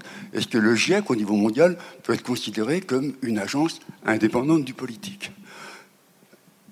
Enfin, est-ce qu'il ne faudrait pas une agence, puisqu'on parle de sociologie, dans les sciences humaines, pour tenter de savoir, au fond, qui, dans des périodes de bouleversement où le public a peur, et il a peur pour bien des raisons, le Covid, les OGM, la santé, les pesticides, tout ce que vous voulez. Et dans les sciences humaines, il y a plein d'intervenants. Il y a des intervenants dans le domaine sociologique. On pourra trouver Gérald de Bronner, qui fait partie du conseil scientifique de la FIS, mais on pourra trouver également, avec beaucoup plus de retentissement médiatique, des gens comme la Gasnerie, qui, dans la période récente, que vous pourriez euh, voilà, en venir à la question Et donc, je demande pourquoi n'y aurait-il pas des agences dans le domaine des sciences humaines? Ça me paraît fondamental pour traiter tous les problèmes dont on a évoqué euh, un certain nombre de difficultés. Merci. Indépendante. Euh, on prend plusieurs questions à la suite ou ce serait peut-être mieux, non? Plus dynamique? Oui, moi, c'est François Saint-Pierre, donc je suis un ancien amateur reconverti en sciences sociales. Oh, mon pauvre. Oui, et voilà. Et j'ai trouvé que dès le départ, on a un peu réduit, on a simplifié le problème en disant que le que l'expert était entre savoir et pouvoir. En fait, il est quand même l'interface de plusieurs mondes. Alors, ça a été dit, là, j'ai beaucoup apprécié le monde des citoyens lambda et ses organisations, le monde du politique et son, son, administration, qui est quand même assez multiforme et compliquée, le monde de la science avec ses institutions, et le dernier monde que je pourrais citer, c'est quand même le monde de l'économie avec ses lobbies. Et ces lobbies, ça, quand même, ça intervient souvent. Pourquoi? Parce qu'on se rend compte quand même que les médias, bah, ils appartiennent souvent à des milliardaires. J'ai fait récemment une exposé sur les instituts de sondage, fait sur les sondages d'opinion. Je me suis rendu compte que tous les sondages d'opinion et l'expertise qui va avec l'opinion publique appartiennent tous à des milliardaires aussi. Donc, effectivement, l'expert, il, se voudrait indépendant. Moi, je préférerais dire plutôt autonome. Euh, la question de la neutralité non plus d'experts, ça ne compte pas, j'y crois pas beaucoup. Chacun est effectivement fait participer à de tous. Dans une démocratie, tout ça, ces mondes-là ne sont pas des mondes séparés. D'ailleurs, les individus peuvent changer de casquette sur les situations et être occuper plusieurs postes. Et normalement, dans l'idée démocratique, c'est qu'on minimise la hiérarchie ce qui a été dit tout à l'heure dans le système descendant. Mais a priori, tout ce monde-là, on se rend compte qu'effectivement, euh, il est déséquilibré. Il est déséquilibré, alors on a parlé plusieurs fois des, médias en chaîne de, de, télévision, mais il est déséquilibré aussi de partout. Le monde économique a compris des choses aussi. C'est-à-dire qu'effectivement, le lobbying économique, il est légitime à Bruxelles et légal, mais il est partout. Euh, on l'a cité tout à l'heure, Pierre Benoît Joly parlait sur les voitures. Effectivement, il y a des gens qui disaient mm. attention, hein, il faut défendre nos intérêts, mm. etc. Donc, l'expert actuellement m'a semblé perdre de son autonomie. Mm. Euh, moi, ce qui m'a frappé, je l'ai écrit dans, ma contribution, c'est que, par exemple, dans le conseil scientifique, on a parlé sociologue, anthropologue, mais moi qui suis plutôt, j'ai été longtemps modélisateur et notamment j'ai intervenu euh, sur les problèmes épidémiologiques et puis je connais des gens très concernés. J'étais assez stupéfait par la composition. Du, on est revenu presque en arrière. Le conseil scientifique, comme les copains du prince, ce qu'on connaît. Euh, c'est pas ça normalement. Il y a des institutions. Moi, je m'attendais à ce que l'INRAE, qui a une expertise quand même sur les épidémies animales, mais nous sommes comme des animaux, soit présente. Je m'attendais à ce que le CNRS soit bien présenté. Ils ont quand même tout un tas d'équipes qui travaillent sur la question, et ça je les connais bien. Euh, même l'INSERM a été presque mis de côté. Donc, il y a quelque chose qui prouve actuellement, je précise bien d'autres exemples, dans beaucoup d'autres secteurs, parce que j'ai eu un contact avec beaucoup de, beaucoup de chercheurs et, de labos, j'ai l'impression que l'expertise perd de son autonomie et qu'elle est quand même un peu dominée par le pouvoir politique et le pouvoir économique, et que là, il y a quand même quelque chose à remettre en débat, sinon, effectivement, on, dit des choses, les experts, moi souvent j'apprécie, écoutez, quand c'est des vrais experts et pas des, pas des guignols invités par les copains, mais effectivement, je trouve qu'ils euh, ont perdu la capacité même de se faire entendre. Merci. Une troisième, euh, peut-être, et après on fera une, on fera un tour une de salve de réponses et on reprendra ensuite les questions. Bonsoir, euh, Julien Meili, je suis en charge de la responsabilité sociétale et environnementale du centre INRAE Occitanie-Toulouse, donc voilà, comme euh, un collègue euh, des intervenants. Euh, quand j'entends depuis le début les éléments qui sont apportés, donc à la fois de défiance, un petit peu de distance, de fossé entre les citoyens lambda et les experts qu'on peut avoir dans les médias, quels qu'ils soient, la, la, connexion entre savoir et pouvoir, que du coup il y a une connexion quand même entre ces deux arguments-là, et le fait aussi que de l'autre côté, les citoyens, des fois, peuvent être un peu crédules par rapport à certains gourous qui arriveraient parce qu'eux-mêmes ne se sentent pas experts de quoi que ce soit. En fait, l'idée qui me vient, ça serait que ça pourrait potentiellement être intéressant de faire en sorte que l'expertise soit peut-être un peu plus démocratiquement répartie dans la population. Moi, ce qui me vient, c'est que par exemple, on puisse, par exemple, mieux décerner des domaines d'expertise plus locaux. Par exemple, qu'un garagiste, en fait, c'est l'expert local en mécanique dans son territoire qui pourrait donc donner des cours plus facilement sur la mécanique aux citoyens autour de lui que le chef de restaurant donne des cours en tant qu'expert de la cuisine de son territoire aux citoyens qui l'entourent. Et en fait, de cette manière-là, pour moi, ce qui me vient, c'est que si on est déjà chacun, en tant que citoyen, expert d'un domaine que la société aurait bien décelé pour son propre territoire, mais pour moi, on se sentirait plus proche lorsqu'il y a des thématiques nationales ou internationales. Dans les médias, on verrait un expert parler d'un sujet, mais en fait, en tant que collègue expert, je ne saurais pas comment le dire autrement, je vais plus faire attention à sa manière de présenter les choses. Je serai moins crédule d'un éventuel gourou qui arrive parce que moi-même étant expert d'une thématique, je sais ce que ça implique. Donc quelqu'un qui me donne une solution toute faite, très facile, je vais peut-être pas le croire aussi facilement. Et enfin, je le vois notamment sur la thématique de l'agriculture. Pendant des décennies, en fait, les agriculteurs n'étaient pas considérés comme des experts parce que ce qui était reconnu, c'est un expert qui a fait des études. C'est lié à un, quelque chose d'assez académique et on se rend compte maintenant qu'on est obligé, parce que le modèle conventionnel académique qui était en place nous menait dans un mur, revenir vers des gens qui étaient délaissés, mal jugés parce qu'ils avaient des pratiques un petit peu euh, différentes et qui deviennent maintenant de fait les experts d'une agriculture plus proche de la nature. Et donc euh, ma question c'est est-ce que pour vous euh, il y aurait un intérêt en fait à démocratiser l'expertise, que chacun, au moins à l'échelle locale, territoriale, soit l'expert de quelque chose ou est-ce que justement il y a trop de danger en fait à banaliser l'expertise? Merci beaucoup. Hubert euh, a levé la main. Hubert, c'est urgent? On laisse les gens répondre ou c'est urgent? D'accord. C'est en réaction, très bien. Oui, donc Hubert de Rochambeau, donc euh, je suis chercheur INRAE retraité. Et donc, par rapport à ce qui vient d'être dit, en fait, il y a une réponse très simple pour partager l'expertise. Ça s'appelle les laboratoires vivants. Mm. Donc, je peux vous en raconter beaucoup plus si vous voulez, mais bon, les autres ont parlé beaucoup, donc je n'en dirai pas plus on, va, on, va lancer. Voilà, euh, obtenir un peu des réponses à tout ça, parce qu'effectivement, il y a beaucoup de, sujets. Donc, sur la définition de l'expertise, peut-être on peut commencer par la fin, parce que c'est plus chaud dans notre esprit. Donc, euh, sur euh, un peu tous experts, est-ce qu'il il y aurait un intérêt à démocratiser l'expertise? Et puis aussi, quel risque ça pourrait présenter? Démocratiser, moi je dirais ouvrir l'expertise parce qu'il y a des choses qui sont techniques, qui sont parfois très techniques, et même en expliquant, on ne va pas forcément y arriver. Ce n'est pas, pas sur le tout, c'est sur c'est être associé, et c'est ça qui est important. Et, en étant associé, on se renforce soi-même dans les connaissances. Et moi, ce que vous dites, ça m'évoque nous ce qu'on dit dans le VIH depuis très longtemps, euh, c'est un mot anglo-saxon qu'on n'a pas réussi à traduire, qui est l'empowerment. Euh, l'empowerment des patients, c'est que les patients aujourd'hui siègent dans des groupes d'experts qui font les recommandations thérapeutiques et ils sont suffisamment renforcés dans leurs compétences pour pouvoir, euh, avec un grand professeur, euh, dire non, là je suis pas d'accord, euh, ce que vous proposez, ça va pas être accepté. et, c'est vers ça qu'il faut tendre. Ça, ça me paraît très important. Après, je voulais juste rebondir sur ce qu'avait dit le, premier intervenant mhm. qui opposait recherche et action en disant oui, mais là, quand vous parlez de recherche participative, vous parlez d'action. Euh, bah, euh, non, pas forcément. L'action, elle peut être innovante et a besoin de recherche pour être évaluée. Euh, quand on fait la recherche d'un un nouveau médicament, c'est de l'action. Et c'est quand même de la recherche pour montrer que ce médicament est actif. quand, on, quand on, justement on a fait la recherche participative sur le traitement préventif, c'est une action tout en étant une recherche parce qu'on ne sait pas si ça marche. Donc à partir du moment où on se pose une question, que ce soit lié à une action et qu'on n'a pas la réponse a priori, c'est de la recherche. Et donc je n'opposerai pas recherche et action. Et quand le dernier point sur les sciences sociales qui auraient besoin d'une agence, euh, je pense que c'est plutôt qu'il faudrait des sciences sociales dans toutes les agences. Et j'espère que ça, que ça l'est, parce qu'il euh, faut travailler de façon multidisciplinaire et non pas chaque discipline dans son coin isolé.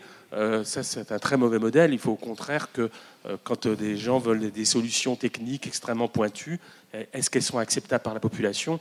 Et il faut des sciences sociales pour ça oui, trois points. Donc, euh, sur le premier, donc, euh, en réaction, Julien Mélidi, moi, je suis complètement d'accord avec euh, la réponse de Bruno.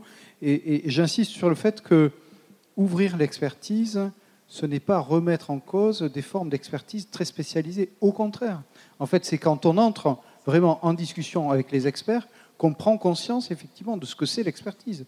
Voilà, si, si, si, si, on discute là de, de mon domaine d'expertise, vous allez voir très vite que les choses sont beaucoup plus compliquées que vous ne le pensez. Bon, c'est comme ça. Donc l'expertise renforce, l'ouverture renforce l'expertise et non l'inverse. On a eu tort d'utiliser euh, l'expression science citoyenne. C'est une connerie. Voilà. Si je vous dis recherche industrielle, ça ne vous choque pas, monsieur hein Recherche industrielle, ça va il y a de la production de connaissances et de la production d'actions. Mais aujourd'hui, on a besoin d'une recherche citoyenne. Voilà. Et donc, euh, il y a de la recherche scientifique, il y a de la recherche euh, euh, industrielle, il y a de la recherche réglementaire. Voilà, donc c'est différents types de production de connaissances. Et ils ont tous leur mode d'existence, leur légitimité. Et c'est ça qu'il faut reconnaître. Et c'est pour ça que je pense qu'on a un, problème avec la FIS qui en fait une histoire de on remet en cause la science avec un grand S, euh, c'est l'État républicain qui est en faillite, etc. Non, il faut, il faut vraiment arrêter avec ça. C'est vraiment parce que je pense qu'on ne va pas avancer euh, comme ça. Et puis troisièmement, la question de, de, de, l'indépendance hein, qui a été posée. Roqueplot, qu'on a cité implicitement avec voilà, Philippe Roqueplot, disait en fait on n'est jamais indépendant de ses convictions. Et comme, comme scientifique, on a toujours des convictions. Voilà, comme chercheur, on a toujours des convictions, on a un cadre épistémologique, on a, et, et ça, c'est pas tout à fait indépendant des, valeurs. Et on pourrait refaire toute l'histoire des OGM et la façon dont euh, les biologistes moléculaires avaient un regard sur le gène qui était lié à une certaine conception de, du progrès. Bon, voilà. Donc, euh, mais ce qui est essentiel, c'est l'indépendance de l'expertise, du processus. Et ça, on peut l'atteindre avec la composition des comités. Alors, vous avez remis en question la composition de certains comités. On peut en discuter, mais je pense qu'on a fait des progrès quand même très importants. Alors il faut encore progresser, mais il ne faut pas non plus jeter le, bébé avec l'eau du bain. Il a parlé d'autonomie, voilà. L'autonomie. Oui, oui, mais je parle bien d'indépendance. Jean-Pierre Cravillier, on, on, on vous laisse réagir aussi? Oui, enfin justement par rapport à cet aspect euh, euh, autonomie de, de l'expert, moi j'ai pas l'impression qu'il y a une perte d'autonomie de l'expert. Alors encore une fois, euh, on est en train de parler de différents comités d'experts et de différents types d'expertise, etc. Moi, les, fois, euh, alors certes, je suis à la retraite maintenant, mais je, je, donc j'ai rejoint une communauté autonome, encore active et autonome. moi, les comités d'experts, et pourtant, ils ont été euh, je dirais, euh, nationaux, euh, européens, internationaux, puisque j'ai fait partie de certains comités d'experts de l'OMS. enfin, les, ces comités d'experts fonctionnent selon un principe d'appel d'offres. Et donc, donc ça, c'est pour la, le recrutement de, l'expert, et pour répondre en partie à la question du premier intervenant, là, euh, qui est. Euh, euh, c'est pas une. Il y a, pas de. de J'ai pas été dans des comités d'experts parce que j'étais copain d'un tel ou un tel. J'étais dans un comité d'experts d'abord parce que je le souhaitais, que j'avais vu l'appel d'offres en question, que j'y ai répondu et que j'ai été retenu par rapport mm. à mes compétences dans ce comité d'experts. Ensuite, la liberté, puisque autonomie veut aussi dire liberté d'action. Dans mon propre champ d'expertise, j'ai toujours bénéficié de la liberté d'action que je souhaitais pouvoir avoir. J'ai jamais été euh, brimé ou bridé par rapport à cette liberté d'action. En revanche, en revanche, donc ça c'est par rapport à l'avis d'expert, par rapport à une question posée. Ensuite, par rapport à l'intervention dans la société, on n'est absolument pas formé à ça. Que l'on soit scientifique, chercheur, ou que l'on soit expert, on n'a pas du tout de formation euh, pour euh, répondre euh, à un, débat public, etc. On le fait en apprenant sur le tas, en, ayant été interpellé X fois. voilà. Et on a tous je dirais, dans nos collègues euh, des gens qui sont en demande d'un micro tendu pour pouvoir s'exprimer et faire passer le message, alors que d'autres vont se cacher sous la paillasse, euh, surtout pour ne pas être vus ou de ne pas intervenir. Mais ça, c'est, c'est autre chose que l'autonomie de mon point de vue. On va donner la parole à, Didier Pourcurie aussi euh, euh, sur ces sujets. Juste euh, Didier, aussi pour vous, on a parlé d'empowerment, donc on dit capacitation, montée en compétences, montée en capacité. Je rappelle que c'est le projet au cœur de l'éducation populaire, l'idée de faire monter en compétences l'ensemble des gens de la population, et que vous êtes aussi président de Cap Science, qui est un centre de culture scientifique qui, qui s'inscrit dans cette tradition de monter en compétences par rapport aux faits scientifiques, à la démarche scientifique, à la méthode scientifique. Donc comment vous vous, réagissez à, toutes ces questions. Qu'est-ce que vous pouvez nous, apporter comme éclairage Je voulais vous apporter euh, des éclairages euh, positifs et optimistes. Ah. C'est-à-dire que, euh, d'abord, je reprends ma casquette de The Conversation.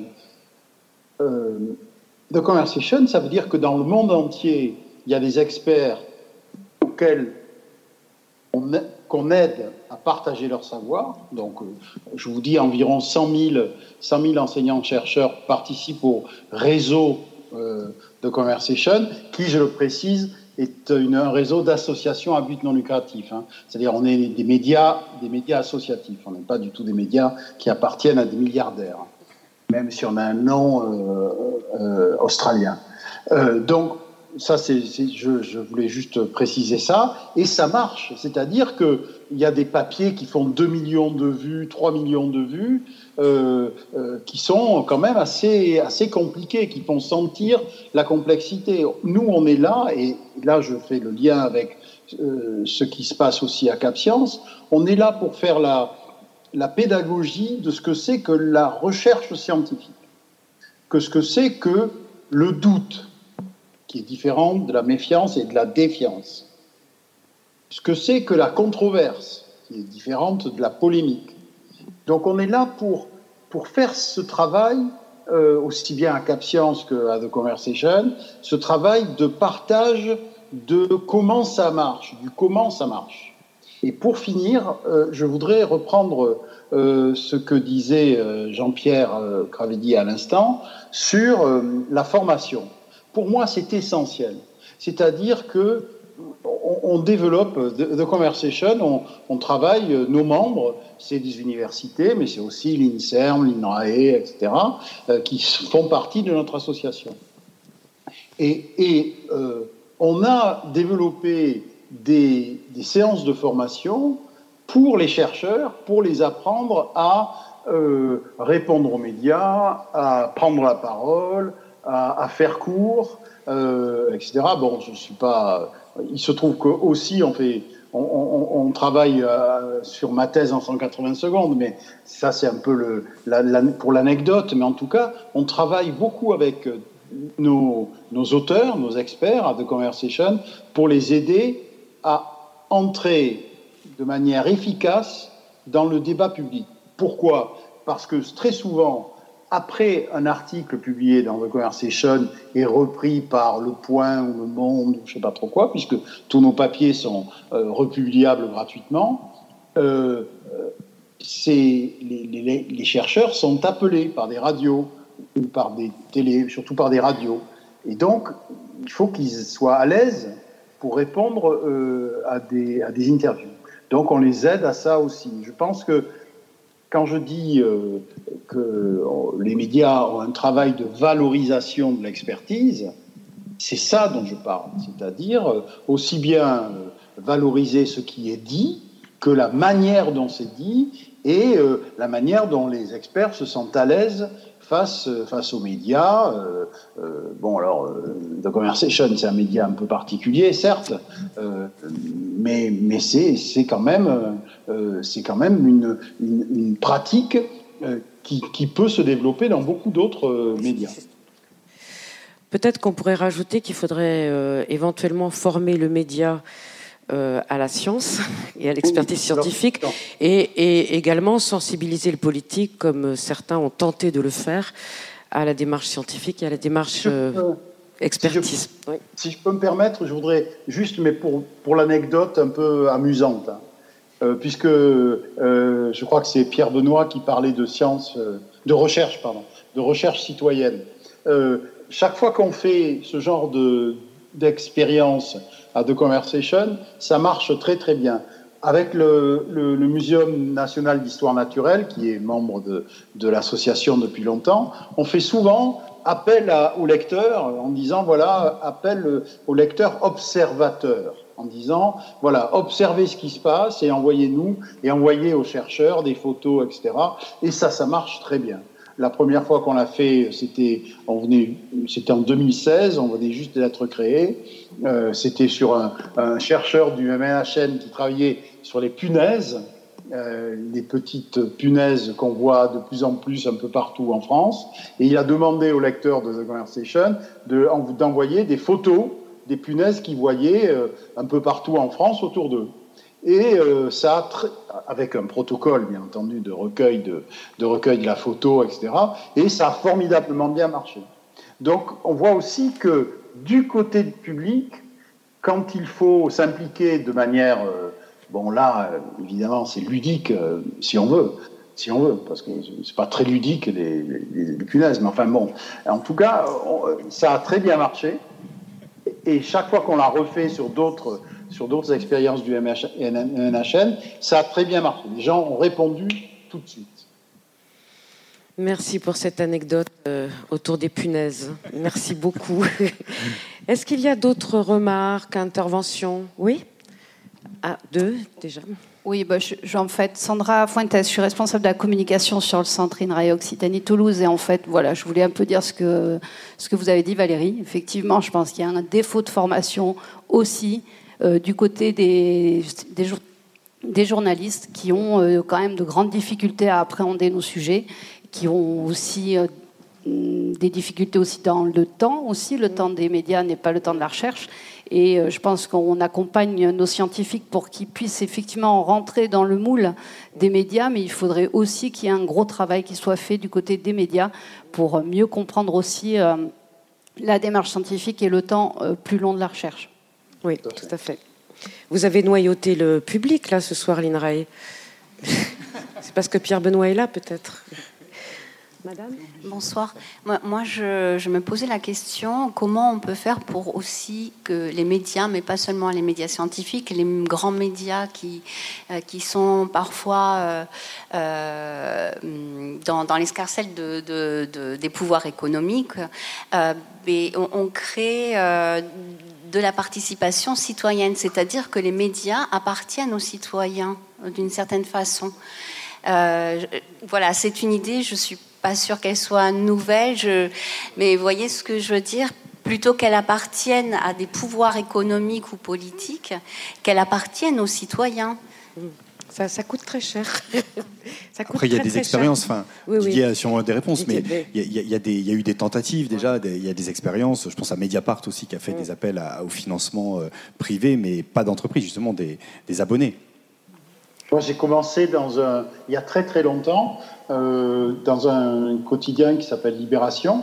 Et euh, Libération était financé par ses, par ses lecteurs euh, au, au, début. Et, et c'est devenu, c'est un, un, cas d'école à l'époque de, de, médias financés par les lecteurs. Aujourd'hui, aujourd'hui, ce, ce dont on s'aperçoit, c'est que, bien sûr, il y a les très grands médias il y a une multiplication de petits médias qui sont financés par le crowdfunding, par l'appel, euh, l'appel aux dons, etc. Et, ça, ça me rend très, très optimiste parce que à côté des médias, disons mainstream, il y a une floraison, une, une efflorescence, pardon, de, de, de, médias plus petits, plus spécialisés, qui ne sont financés comme, euh, comme euh, vous disiez, Laurent, en parlant de, Mediapart, qui ne sont financés que par, le, que par le public. Donc ça existe et ça se développe. Oui, ça se développe. Bon, donc une bonne nouvelle du côté des médias. D'autres, peut-être revenir au sujet de l'expertise? Oui. Alors, Jean-Marie Pillot, je suis le, président du GREP, je suis là. quelque chose qui m'a étonné, je n'ai pas entendu le mot émotion euh, dans, tout ce que vous avez dit. Est-ce que euh, les sujets euh, et donc les, sujets à traiter ne doivent pas être traités différemment en fonction de, disons, de l'émotion qu'ils peuvent, qu'ils peuvent susciter? On prend une, une, autre question dans la, deux, trois questions dans la foulée? Oui, alors ma remarque et ma question rejoint euh, un peu l'idée de, monsieur. Euh, euh, au fur et à mesure des échanges, me revenait en mémoire ce concept très saisi par les politiques dans les années 2010. Un peu, c'est le principe de précaution qui était quelque chose de.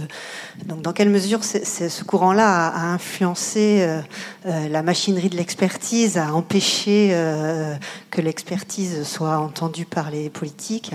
Et puis d'autant plus quand cette période Covid que l'on a vécue, qui nous a mis euh, à l'inverse face euh, à des risques, dangers, par rapport à ce que vous avez dit de façon très frontale. Voilà, en quoi, donc dans l'histoire de, l'expertise, ces deux moments-là, qui sont quand même très très différents, ont influencé ce que c'est aujourd'hui. Donc émotion, précaution, il y a un troisième mot qui va apparaître. Bonjour. s'il vous plaît. Euh, bonjour, Marie-Lou Gilbert. Je travaille dans une euh, organisation de solidarité internationale, donc c'est un peu euh, complètement différent. je m'interroge sur la pertinence de l'expertise sectorielle encore aujourd'hui, parce qu'en fait, on, quand on pense à expertise, on pense à compétence sur une thématique. Donc là, la science dure ou l'agriculture. Et en fait, je me demande aujourd'hui si on ne devrait pas plutôt, pour reprendre un peu les mots de Jean-Pierre Olivier de Cerdan, parler d'experts contextuels et d'avoir des experts euh, plus euh, connaisseurs d'un territoire et qui sont capables de penser en termes d'approche territoriale et de mettre justement en relation les différents savoirs des citoyens, des euh, garagistes et autres personnes sur le territoire. Et que cette mise en concertation soit aussi une forme d'expertise elle-même. Donc voilà. Mhm. D'accord. On... va peut-être répondre. Parce que là, Alors, l'émotion, j'ai vu Bruno. Euh, oui, bah, l'émotion, euh, merci beaucoup pour votre commentaire parce que c'est extrêmement juste. C'est l'émotion qui mobilise les citoyens sur une question euh, scientifique qui les concerne. Et donc, cette émotion-là, elle, est, ce qu'il faut, c'est s'en saisir de façon positive. quand, quand le, le VIH-Sida est arrivé, on était très en colère de voir moi, je, le disais tout à l'heure, dans les années 80, on avait un, camarade qui disparaissait chaque semaine. On avait l'abonnement chez le fleuriste. C'était une époque horrible et on était très en colère, et y compris en colère contre les chercheurs, où on avait l'impression qu'ils ne faisaient pas grand-chose et qu'ils s'intéressaient euh, à des trucs très fondamentaux, et il fallait le faire, mais sauf que euh, forcément du côté de la communauté, ce n'était pas forcément entendable et compréhensible.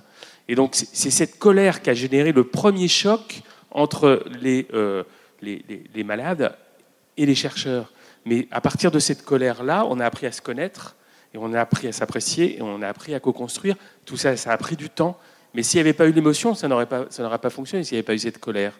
Donc, euh, mais je pense qu'il y a plein de domaines dans lesquels il y a un certain nombre de, de colères qui existent aussi, et de difficultés. Ça veut dire partir des besoins des besoins non assouvis des différentes populations, le faire aussi de façon contextualisée, je suis complètement d'accord, parce que les besoins dans certains pays ne sont pas les mêmes que dans d'autres, et en tout cas dans les réponses, euh, les réponses de recherche et de recherche participative qu'on mène également à l'international, on le fait de façon différente avec les populations locales qui apportent leurs propres réponses. Évidemment, on ne va pas faire de truc vertical descendant. Euh, l'approche OMS, c'est pas forcément trop notre truc.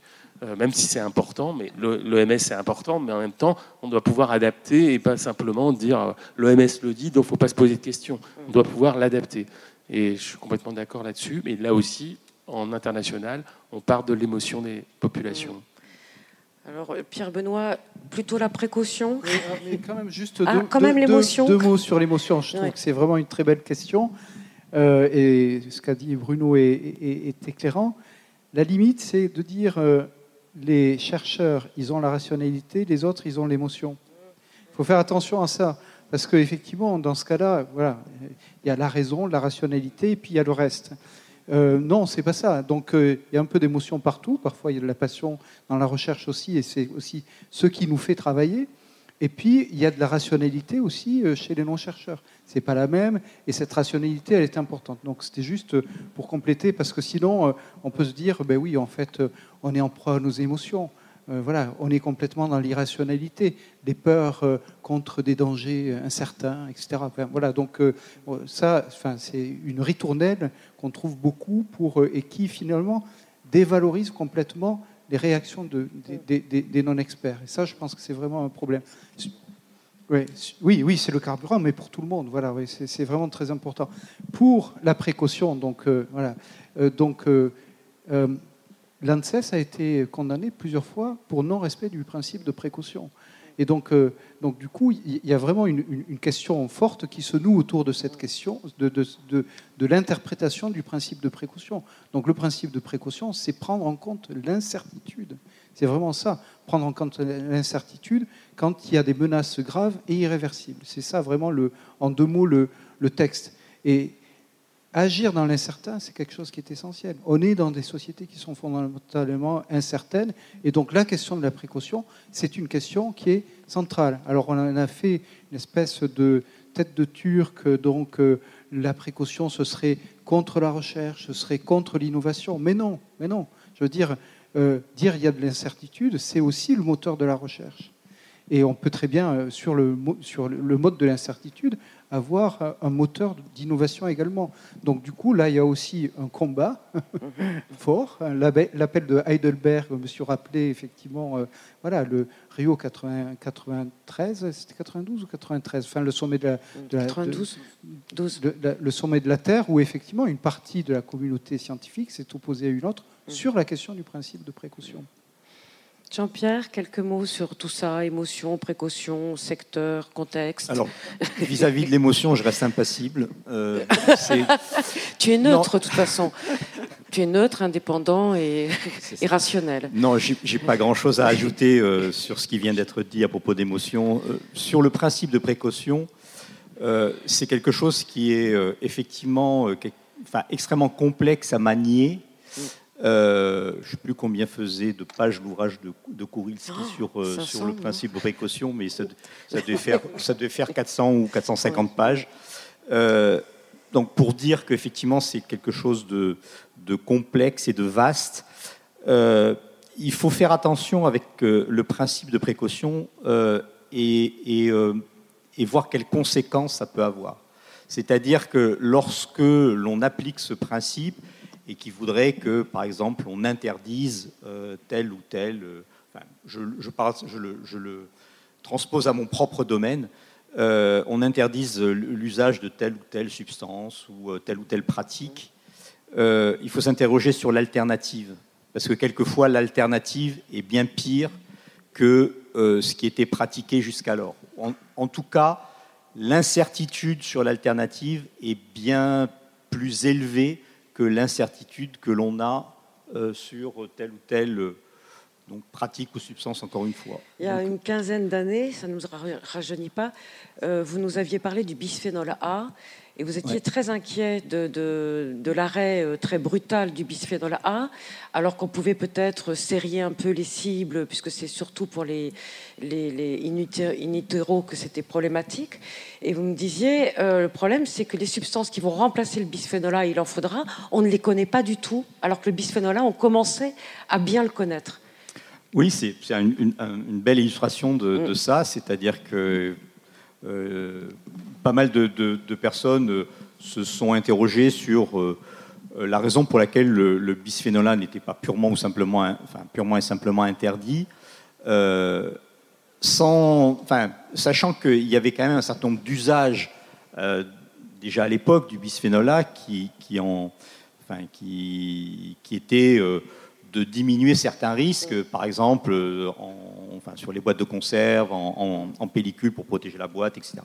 Euh, et, donc ce qui, devait arriver est arrivé, c'est-à-dire qu'on s'est rendu compte que les composés qui avaient remplacé le bisphénol A euh, présentaient euh, des dangers quelquefois plus importants que le bisphénol A, parce que plus persistants, parce que atteignant des cibles que le bisphénol A n'atteignait pas. Voilà, c'est vraiment quelque chose qui est euh, euh, qu'il faut manier avec beaucoup beaucoup de précaution, ce principe. Ben, merci. Est-ce qu'il y a encore éventuellement, est-ce qu'on épuise le champ des questions? Auquel cas Est-ce que Didier, vous vouliez réagir sur cette dernière série de questions?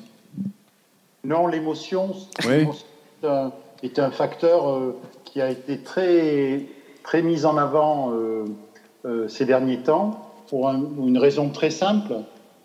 comme vous le disiez vous-même, Laurent, on est dans une économie de l'attention. Et sur les télés et sur l'Internet, qu'est-ce qui, fabrique de l'attention? C'est l'émotion. Et donc, euh, on est dans une économie de l'attention, mais on, sait on, est aussi dans une économie de l'émotion euh, manipulée. C'est-à-dire des, des, gens en colère.